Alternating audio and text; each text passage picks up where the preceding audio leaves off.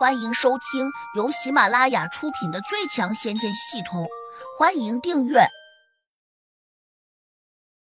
第五百五十三章：百兽之王麒麟神兽。他驱使不了，那是他的事情。言下之意，我胡杨有这个本事。药老还想再问几句，却被胡杨挥起手臂，很粗暴的打断了。我的帮手已经来了，屠奴。你还要和我过招吗？这图努有点无语，眼前这一百多只超级猛兽，个个都看起来无比凶悍。别说数量这么大，就算只来了十来只，恐怕他也很难应付。师傅，我觉得你能行。杜峰一下就看懂了，图努在打退堂鼓，他当然清楚。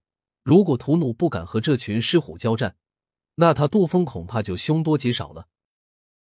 屠奴瞪了他一眼，沉声说：“你懂什么？这群狮虎个个都不比我的功力差。如果在外面开阔的地带，我倒是可以借着飞翔之际和他们慢慢游动。可在这里，只怕我空有一身法力，也很难施展得开。”杜峰心里一紧，慌忙问：“师傅，那那我们现在怎么办？”屠奴扫了一眼这群全都坐在地上的狮虎，叹息道。我也不知道他是怎么训练出来的，这群狮虎竟然如此顺从他。药老小声提醒说：“这一切恐怕都是胡真人带着的那只小狗在指挥。”图努一怔，这才顺着药老的手指看过去，他果然看见胡杨刚才带进来的小狗正在这群狮虎的头上飞来飞去，不时还汪汪的叫上几声。那群狮虎仿佛得了他的命令似的。居然个个都听话的排起了方队。这是什么兽类？怎么会驱赶得了这群猛兽？图努难以置信的问。好像是传说中的麒麟。药老终于开窍了，沉声说：“难道这就是百兽之王的麒麟神兽？”图努瞪大了眼睛，非常震惊，但他审视了几眼小白后，却又有点半信半疑。我曾经在画上见过麒麟神兽。并不是这个样子。药老低声说：“师兄，这个小东西目前还只是一只幼兽，当然没有你想象中那样威风。不过，等它长大后，自然就另当别论了。”图努的眼神却起了不小的变化，似乎很紧张。看来他对麒麟神兽还是很了解的，尽管只是幼兽，但他的气场却依旧很惊人。尤其是现在，这只状若小狗的东西，竟已经可以指挥如此多的猛兽了，而且这些猛兽在他面前显得如此的顺从。这说明这些灵兽已经认同了麒麟神兽领导地位，甘愿追随着他。图努心里又在权衡：倘若这么多灵兽扑上来，自己能否应付得了？如果正面对抗，他觉得自己很难打得过，除非退走。可他刚才已经夸下海口了，如若自己说不打了，那岂非很没面子？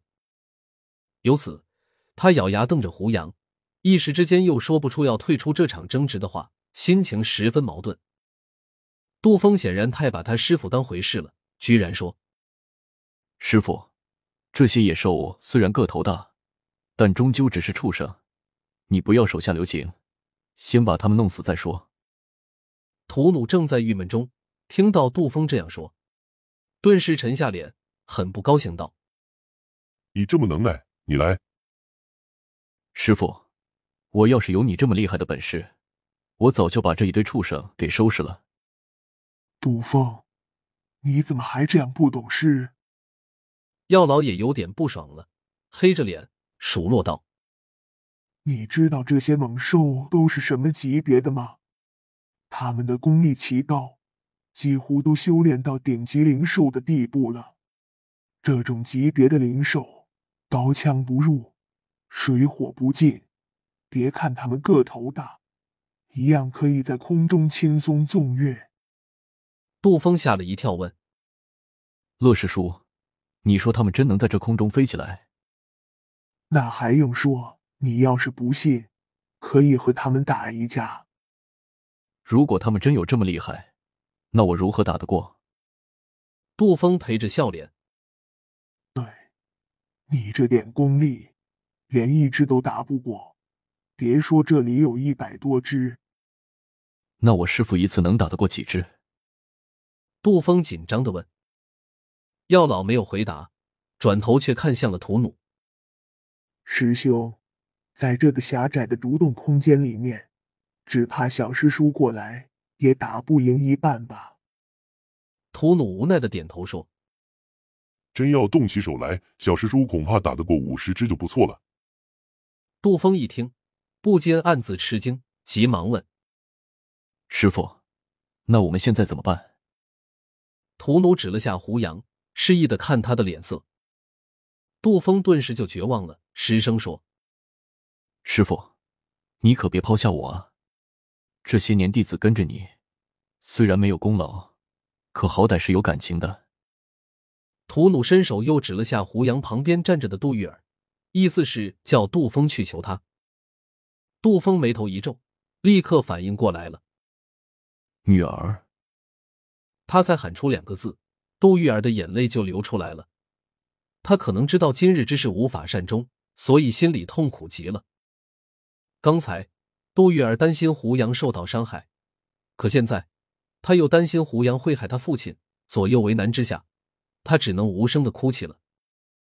杜峰急道：“女儿，哭是解决不了问题的，你别哭啊。”杜玉儿抹了下眼泪，看向了胡杨，哀求道。能不能别伤害我爸？杀父之仇，岂能因为你一句话就抹过去？杜玉儿抬起手，突然从注物戒指中拿出一把匕首，刺在了颈窝处，恨声说：“那我能替我爸还你一命吗？”胡杨一怔，心情顿时复杂起来。这些日子，杜玉儿跟着自己处的久了，多少有些感情，可是。他的骨子里面流淌着罪恶的鲜血，怎么能说他是无辜的？如此一想，胡杨便想断然拒绝。哪知这时，杜峰居然抢先叫嚷起来：“乖女儿，你做得好，你替爸还他一命，来世你还做爸的好女儿。”